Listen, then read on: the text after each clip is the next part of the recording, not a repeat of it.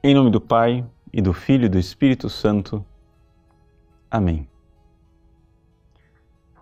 Meus queridos irmãos e irmãs, o Evangelho de hoje, nós ouvimos a parábola do pobre Lázaro e do rico Epulão. A palavra Epulão quer dizer banqueteador, um rico que gostava de épulas, ou seja, grandes banquetes. Muito bem. Neste Evangelho, o que nós queremos aprender de Nosso Senhor é exatamente uma visão sobrenatural a respeito da vida que nós vivemos. É, é isto que Jesus quer nos apresentar. Nós vivemos uma vida humana, nós não somos anjos. E como seres humanos, nós precisamos dos bens materiais, não é verdade? Claro, é importante. Portanto, principalmente é, quem tem uma família para cuidar, é, precisa sim de bens materiais para manter os seus filhos, para dar a eles conforto e as condições necessárias. Mas se nós perdemos de vista aquilo que é o porquê nós estamos neste mundo, as coisas ficam desordenadas. E infelizmente, a sociedade na qual nós nos encontramos hoje é uma sociedade pós-cristã. É uma sociedade que já não é mais cristã, ela é neopagã. Quer dizer o seguinte: uma sociedade que vive para o mundo material. É assim que os pagãos vivem, sim, eles têm até uma religião, eles têm até é, uma certa crença espiritual, mas os deuses pagãos estão a seu serviço. Ou seja, um pagão, quando ele vai rezar, ele reza pedindo favores, favores materiais para este mundo, aqui e agora. E é assim que, no fundo, no fundo, a sociedade atual vive uma espécie de materialismo supersticioso.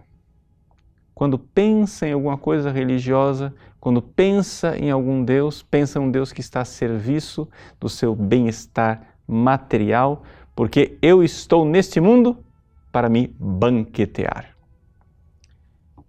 Jesus, na parábola de hoje, pede que nós nos identifiquemos com o rico Epulão o pobre Lázaro, ele tem nome. O rico Epulão da parábola não tem nome. Por quê? Porque é para que eu e você coloquemos o nosso nome nele. Somos nós. Somos nós que eh, somos colocados por Jesus nessa posição incômoda de pensar: será que você não vive esta vida como um grande banquete esbanjando, pensando só em você, só nos bens materiais, como se a felicidade fosse somente aqui, e se esquece, e se esquece do seio de Abraão, ou seja, se esquece do reino dos céus. A parábola tem por finalidade fazer com que nós recordemos que esta vida e este mundo é transitório. E se nós quisermos fazer aqui o nosso é, pequeno paraíso, egoisticamente, esquecendo os outros, pisando em cima dos outros, deixando e relegando os outros, como o pobre Lázaro ali à porta do rico, nós estamos, na verdade, preparando o nosso lugar para o inferno. Prega-se muito a respeito é, do céu, prega-se muito a respeito do Evangelho e de Deus que nos abençoa, prega-se pouco a respeito do inferno. Mas para que nós realmente saibamos saborear o Evangelho, precisamos fazer como Jesus.